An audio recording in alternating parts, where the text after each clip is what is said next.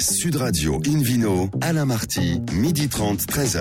Bonjour à toutes et à tous, bienvenue à bord de ce numéro 864 d'Invino depuis la création de l'émission en 2004. Vous le savez, nous sommes en public et délocalisés chez le caviste Nicolas à Paris au 31 Place de la Madeleine. Je rappelle que vous écoutez Invino Sud Radio, allez au hasard à Perpignan sur 103.2 et que l'on peut se retrouver sur la page Facebook Invino. Aujourd'hui, un menu qui prêche comme d'habitude la consommation modérée et responsable avec euh, le cépage Bah oui, ça existe, hein, notamment au Portugal. hein.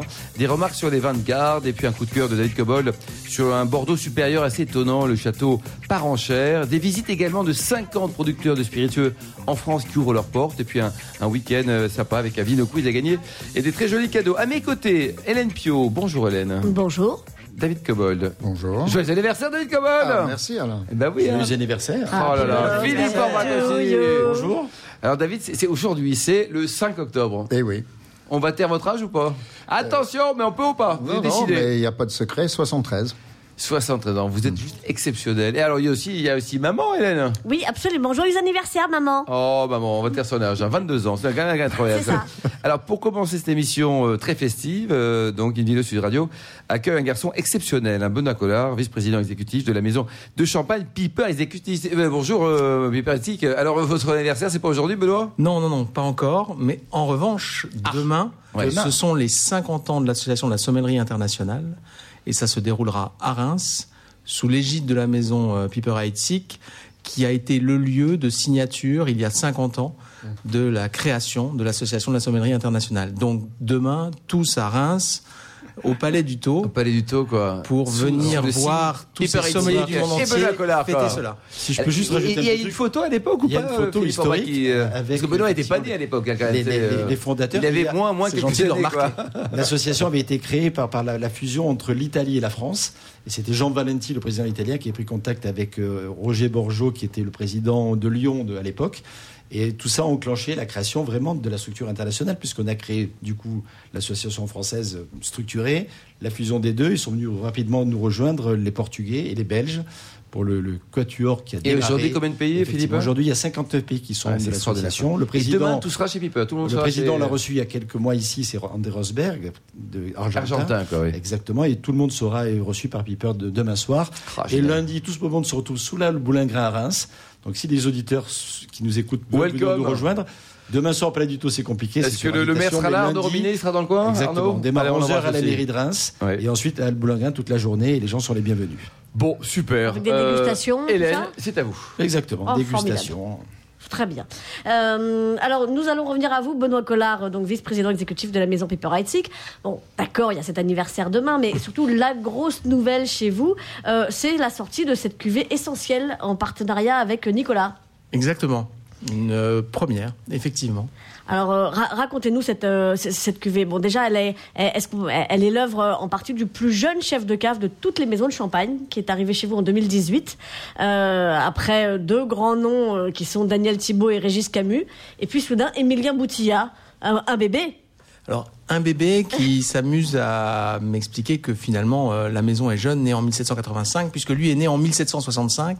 Alors, c'est une anecdote pour me rappeler simplement que sa famille En est installée en tant 1965, je que, en pense. 1765, Ah famille oui. de vignerons installée Ah oui. depuis 1765 à Chaumusy.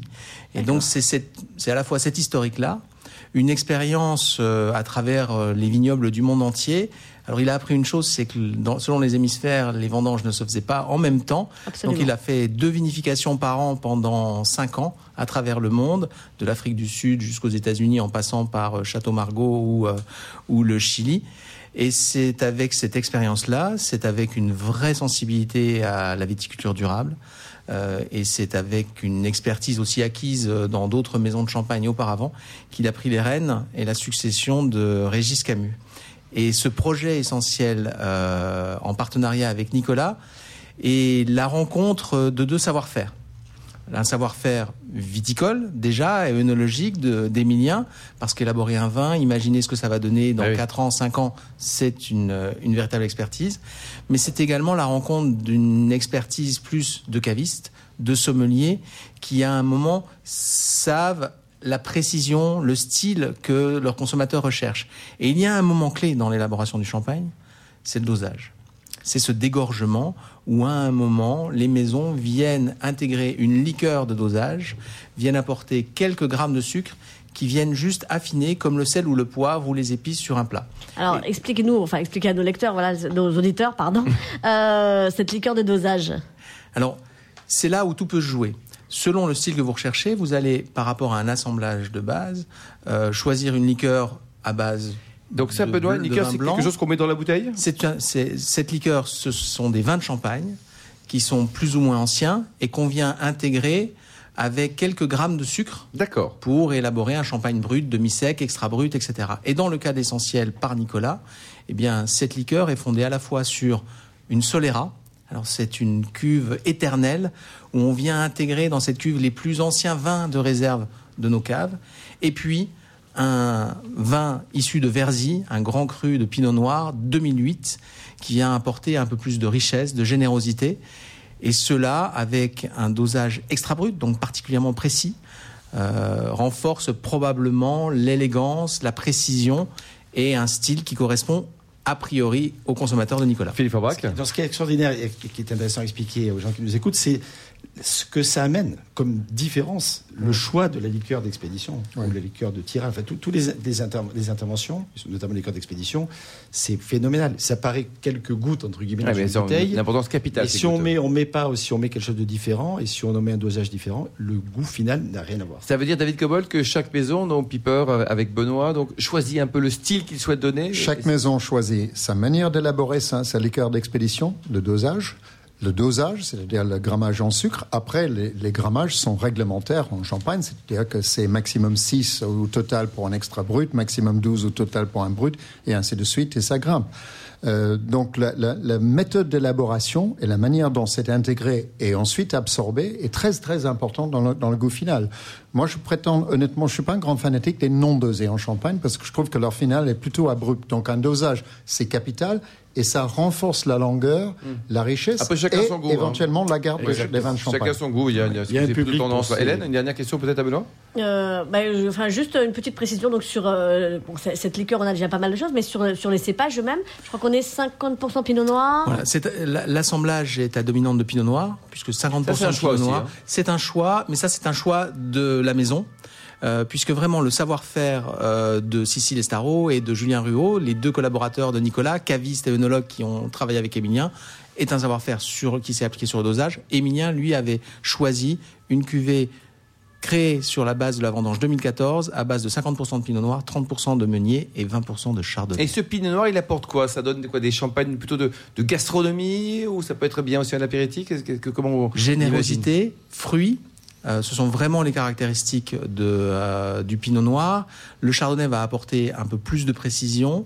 Le fleuri vient du meunier. Et donc, dans l'ensemble, parce que justement, on est sur un assemblage qui avait passé 5 ans dans nos caves, on a énormément d'élégance, de fraîcheur et en même temps une véritable complexité Je des pourrais, notes. on pourrait rajouter le, le- le terme structure pour le Oui, pinot noir, exactement. ce qui pour la garde est très important. Exactement. Merci beaucoup, Benoît Collard. Je Euh, bon vent. Hélène, je vous en prie. Le prix, 32 euros. Ah oui, donc c'est en plus très, très, très, 31,65. très Allez, raisonnable. 31,65. Ouais, c'est parfait. 31,65. Merci en tout cas. Bravo, Benoît. Une vidéo sur Radio. On retrouve maintenant Philippe Roy pour nous parler d'un truc un peu bizarre, là. Le baga, baga, baga ou baga Le, baga, effectivement. Qu'est-ce que le baga? Gaga, gaga, C'est gaga. De à beaucoup de gens, mais finalement, c'est un cépage que j'ai redécouvert ces dernières Ah, c'est un années. cépage. C'est un cépage, exactement. C'est un cépage d'origine portugaise.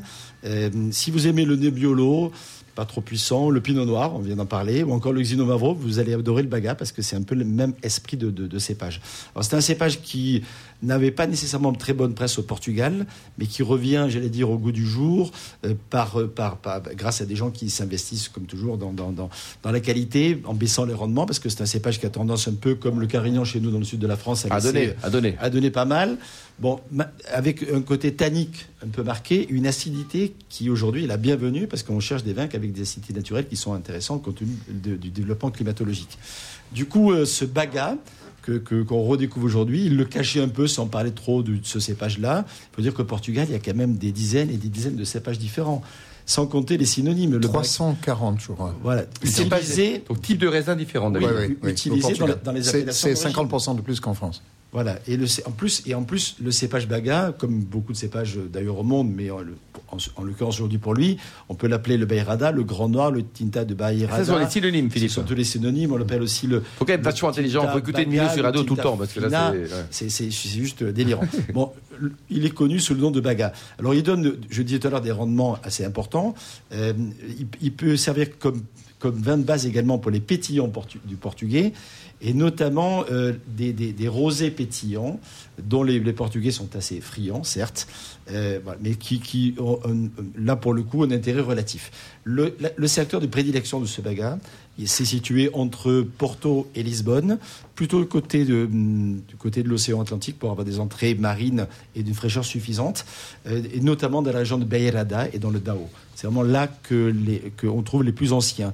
Et il y a des gens, et je pense notamment à la famille Pato, Louis et sa fille Philippa, avec son mari euh, William Wouters, qui est en, On les embrasse tous. le président des sommeliers d'Europe, euh, eh bien, euh, ont, remis en valeur ce, cépage. Ils ont même créé une association qui s'appelle Baga Terroiriste pour dire comme sont un peu les, pas, pas les extrémistes, mais les gens qui ont envie de faire revivre ce cépage et de donner ses lettres de noblesse. Je suis allé goûter sur place l'été dernier. Et alors Effectivement, des, vins chez eux, et c'est remarquable de, de fruité. On a vraiment des, des, des arômes de cerises, de, de, fruits rouges merveilleux. Et ça peut se garder un baga de 10 ans, par exemple? J'ai goûté des, chez eux, pour le coup, des bagas avec un peu d'âge, ça, ça, ça, ça, se garde très bien, 10 ans, 15 ans sans problème. Mais ce qui est extraordinaire, c'est que avec les vinifications plus modernes, mm. on gomme un peu la dimension tannique, un peu rustique que l'on peut avoir au profit d'une de, de, accessibilité plus intéressante. Et actuellement, moi, j'ai, pour, pour, pour, mon restaurant euh, sélectionné le 2016 de chez eux, et c'est juste une, une, merveille. Avec un étonnement pour les gens qui le goûtent, avec un, un, vrai, un vrai bonheur absolu. Alors, ils ne sont pas nombreux au Portugal à faire ce niveau qualitatif.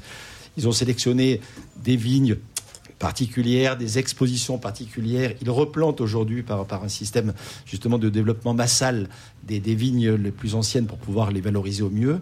Et il y a un vrai engouement aujourd'hui pour ce cépage baga qui fera partie peut-être des cépages dont on parlera encore plus dans l'avenir. Température de service pour un bon baga un jeune, c'est bien de coûter autour de 16 degrés. Et si on a la patience d'aller sur les 10 ans, aller autour de 18, c'est quand même mieux.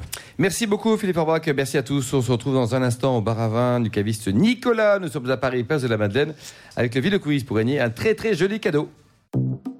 Sud Radio Invino, Alain Marty, midi 30, 13h. Retour à la cave Nicolas à Paris, place de la Madeleine, pour cette émission en public et délocalisée. Nous sommes toujours le samedi 5 octobre, jour anniversaire de David Cobold avec Hélène Pio et le Ville Quiz. Vino Quiz, dont je vous rappelle le principe. Chaque semaine, nous vous poserons une question sur le vin et le vainqueur gagne un très beau cadeau puisque cette semaine, c'est le livre Vous allez enfin vous y connaître en vin de David Cobold, du grand David Cobold. Voici la question de ce week-end. Avec quelle enseigne française de magasins spécialisés dans la vente de vin la maison Piper Heitzig a-t-elle collaboré? Réponse A, Alain. Réponse B, Obélix. Réponse C, Nicolas. Pour répondre et gagner le livre, vous allez enfin vous y connaître en vin de David Cobold. Rendez-vous toute la semaine sur le site invinoradio.fm, rubrique Vino Quiz. Et le gagnant sera tiré au sort parmi les bonnes réponses. Merci beaucoup, Hélène. Invino sur Radio retrouve David Cobold, le cofondateur de l'Académie des vins et spiritueux. Alors, un coup de cœur aujourd'hui pour un Bordeaux, hein, et puis une réflexion sur les vins de garde. Oui. Eh ben, ben, avant, j'aimerais quand même redresser que les deux livres cités récemment ont été coécrits avec Sébastien Duranvial. Oui, vous avez tout raison, David. C'est absolument essentiel, euh... plus que Sébastien Duranvial est un excellent connaisseur de vin aussi. Qu'on salue. C'est vrai. Alors, euh, la garde des vins, c'est un sujet que souvent débattu. Les gens disent, oui, potentiel de garde, 3 ans, 4 ans, 10 ans, 20 ans. Euh, mais on a des surprises. Euh, et on a des surprises en fonction de deux paramètres essentiels, les conditions de stockage et, et, bien sûr ses propres goûts sans occulter bien sûr la capacité intrinsèque de ces vins-là. Et j'ai eu cet été une très très bonne surprise, une excellente surprise qui montre à quel point euh, certains vins, et là je vais parler des vins de Bordeaux, ont une capacité de garde bien supérieure à ce qu'on pense souvent. Je ne vais pas parler de choses extrêmes, des vins qui ont 50 ou 100 ans. Ça arrive, on les connaît, c'est souvent issu de, de grands domaines et d'années exceptionnelles. Mais là, il ne s'agit pas d'un domaine très connu, il s'agit d'un Bordeaux supérieur, donc c'est-à-dire un Bordeaux qui peut être produit partout sur le territoire, qui avait des exigences légèrement supérieures à ceux des Bordeaux non supérieurs, euh, donc Il un faut rendement, suivre, un, hein. peu, un rendement un peu plus faible, etc. Il s'agit de Château de Parenchère et la cuvée Raphaël, qui est leur cuvée spéciale, et du millésime 2001. Alors 2001, je l'ai bu cet été en 2019. J'avais une caisse de ce vin que je n'avais pas ouvert. J'ai ouvert la caisse et c'est mon collègue, justement Sébastien Duranviel, qui nous a servi ça à l'aveugle pendant un repas. Euh, parce qu'il a la clé de la cave, c'est sa cave comme c'est la mienne. voilà. Donc il, il a choisi ça et, euh, et moi je me suis totalement planté sur le plan de l'aveugle parce que je suis nul à cet exercice, à la différence de mon voisin de gauche, Philippe Forbrac, qui lui est brillant. Euh, et j'étais parti dans le sud de la France, voir en Italie, vais pas voir en Australie. Comment? Je ne vais pas contredire David Cobold. non, non, merci. Alors, je- donc, ça, c'est pas la question. La seule chose où j'étais juste, c'était sur l'âge. J'ai dit, ça, ça a plus de 15 ans. Euh, parce que tout était là, la, la couleur était un peu ambrée, mais pas très prononcée, encore profond. Le vin était fondu, les tanins étaient fondus dans le fruit. Le vin était absolument somptueux. Et j'ai dit, ça, c'est un vin qui vaut 40 à 50 euros minimum. Ça Ah vaut oui. 13. Ah oui, ça incroyable. vaut 13. Très tôt. Est-ce que c'est un millésime qui est encore à la vente aujourd'hui? Non, malheureusement, 2001. Hélas. C'était la alors, euh, alors aussi. 2001, c'est le millésime. Et quand j'ai ouvert la caisse, ou je suis retourné voir la caisse ouverte que Sébastien avait ouverte, j'ai trouvé un petit papier en, en papier bistre, joliment écrit par l'ancien propriétaire. Qui vous souhaitait un bon Gazinier. 40e Un joli anniversaire. quoi. Non, C'est ça. mais qui, qui, lui. Rappelez-moi, c'est urgent. Non, mais j'ai trouvé intéressant parce qu'il disait capacité de garde 10 à 15 ans. Ouais. Or que là, on était à 18 ans. Eh oui. Donc, euh, parfois, quand on met ses pronostics, Donc, coup de on peut cœur, se quoi. tromper. Coup de cœur. Coup de cœur immense pour ce vin, euh, pour sa capacité de garde et aussi pour la capacité de garde de ma cave. Parce que Oui, c'est ça, les deux. Quoi. Au passage, ma oui. cave n'est pas idéale, il faut le, faut le souligner. Et puis il y a y, plein de gens qui en ont la clé, apparemment, Ouais, en puis il y a plus. vachement d'anglais dans le euh, coin. je suis souvent pillé, régulièrement pillé par les copains euh, et les membres de la famille. C'est bien comme ça parce que le vin, c'est le partage. Mais la fourchette, de, juste pour vous situer ce, ce lieu, c'est un ancien écurie à moitié enterré, ancien écurie à vaches, où les vaches sont parties depuis longtemps, donc il n'y a pas d'odeur de crottin, euh, pas de mauvaise odeur. C'est à moitié enterré seulement, et la fourchette de température va de 10, 10 degrés en hiver à 20 degrés en été, ce qui est un peu chaud. Mais la fluctuation est très progressive, et ce vin est dans cette cave depuis Bon. le début. Très bien, merci. Donc, on va donc tout connaître sur, sur votre vie privée, David Cobol. C'est quand même Non, très intéressant. Non, on mais je pense que remonte, on remonte quoi. Alors ensuite, oui, on, plus on- vous sur pardonne aujourd'hui. En tout cas. Ouais. des, des rapports qualité-prix à Bordeaux exceptionnels dans la catégorie des Bordeaux, Bordeaux supérieurs et des côtes aussi. A des côtes aussi. Et Pas d'autres commentaires sur les vins de garde, David? Alors, un autre commentaire sur les vins de garde, c'est que ça dépend de votre goût. C'est-à-dire que si vous aimez les tanins rugueux, des fruits éclatants, etc., Eh oui. buvez les vins jeunes. Parce que là, ce n'est plus le cas. Par contre, ce vin a été d'un équilibre et d'un fondu absolument magnifique. Allez, coup de cœur. Vous nous rappelez le château, comment il s'appelle? Château de Parenchère, cuvée Raphaël, c'est la cuvée haut de gamme. Bravo. Et puis si euh, David Cobol ne vous répond pas, Château Parenchère, n'hésitez pas à le rappeler parce qu'il n'ouvre pas toujours les caisses. Quoi. Euh, une vidéo sur Radio, maintenant, euh, retrouve euh, Hélène Pio, ma charmante Hélène Pio, pour une excellente nouvelle. Enfin, il y a 50 maisons de spiritueux qui vont nous ouvrir les portes avec un grand sourire. Oui, absolument. Dans trois semaines, euh, du 11 au 13 octobre. Et pour nous en parler, nous accueillons Magali Filu. Oui, Bonjour c'est même, Magali. c'est même la semaine prochaine, Hélène. hein. Oui, c'est Oui. le week-end prochain. C'est- C'est c'est déjà le week-end prochain, Bah comme oui, le temps passe. passe Le vite, temps passe hein, vite. C'est incroyable. Quoi, c'est... Hein Euh, Joyeux anniversaire, David Cobold. C'est ça, c'est c'est l'anniversaire de David qui me trouble. Du 11 au 13 octobre, absolument. Euh, donc Magali Filu, directrice de la Fédération française des spiritueux, qui regroupe 210 entreprises et 800 marques, euh, et donc une cinquantaine de maisons de producteurs, euh, pour la première fois la semaine prochaine, vont accueillir effectivement les visiteurs euh, presque partout en France. Racontez-nous. Alors effectivement, c'est une véritable opportunité puisque pour la première fois, euh, nous allons organiser un événement donc du 11 au 13 octobre. Une cinquantaine de maisons vont ouvrir leurs portes, mais d'une manière assez unique. C'est-à-dire qu'ils vont organiser une visite, soit de lieux qui ne sont jamais ouverts au public, soit la découverte de métiers, puisqu'on a la chance en France de produire pratiquement toutes les catégories de spiritueux qui existent. Et dans quasiment toutes les régions de France. dans quasiment partout, toutes les dérangements en France Et les et, dom-toms. et les drômes Ouais. qu'on oublie euh, souvent, mais là on a parce que finalement, si on reprend les spiritueux, c'est quoi? C'est avant tout une matière première agricole. Donc les différentes spécificités qu'on a en France sur les spiritueux, bah, ça va dépendre de la matière première agricole.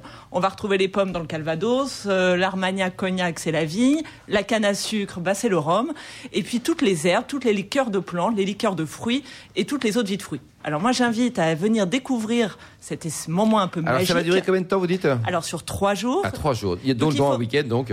Sur le week-end, mais en fait, on a fait ça euh, pour euh, l'anniversaire de David hein, uniquement, hein, c'est-à-dire euh, Ouais. trois jours d'ouverture. euh, 73 euh, maisons ouvertes. C'est incroyable cet anniversaire en fait. Vendredi, samedi, dimanche. Ouais, vendredi, samedi, dimanche. Vendredi, quoi. samedi, dimanche. Alors quelques exemples, Hélène. euh, Qu'est-ce que vous on peut Alors- quoi? La bénédictine, par exemple, ça marche Alors, ou pas évidemment. Oui, tout La à fait. bénédictine a fait quand? Euh, moi, j'ai noté euh, bon, des Armagnacs, hein, euh, Magali en a parlé, donc Gélas, Castarède, Cointreau à Angers, la Chartreuse à Voiron, Mythique, euh, des Calvados, on en a parlé, Dubreuil, Bunel, beaucoup de maisons de cognac, euh, une pépite, la distillerie Cristal Luminiane à Marseille, vous Ah, connaissez tiens, ça non, Absolument pas. Et ben, ça, ça- ça fait un anisé, c'est le seul anisé qui est fait encore dans les murs de Marseille, c'est un truc Ah, très rigolo. ça. C'est extraordinaire. Franchement, ça vaut le coup d'aller jeter un petit coup d'œil. Alors, euh, par contre, euh, oui, enfin, il y a la vodka Grégouze, il y a encore plein d'autres choses qu'on pourrait citer, mais alors, par contre, rien dans le Nord et en Bretagne. Et Eh non. ben, le genièvre de Houle. euh, Mais écoutez, tout vous savez, je fait crois que c'est notre euh, première en édition. Oui, et voilà, c'est la espère- première, C'est la première voilà. édition, et je pense que l'année prochaine, on pourra euh, sans doute ouvrir encore plus de maisons. C'est vrai, ce qui est important, c'est que souvent euh, les métiers autour du spiritueux sont peu connus. Or, euh, nous avons des maîtres herboristes, des masters distillers, des maîtres de chais, qui sont des métiers absolument incroyables, très proches du compagnonnage. Et ben, je crois que c'est un moment unique d'aller découvrir euh, ces métiers. Euh, J'invite aussi, bah, pour ceux qui sont euh, dans la région euh, de Marseille, d'Aubagne, il y a la maison Ferroni, avec une rencontre autour du jardin, parce qu'ils ont un jardin absolument extraordinaire. Je vous invite à aller découvrir ça, un jardin aromatique. Et qui situé va- à quel endroit? C'est à Aubagne. À Aubagne même. Voilà. Donc vous avez une diversité de maisons. Tous les, toutes les informations sont sur le site Alors, quel site, alors.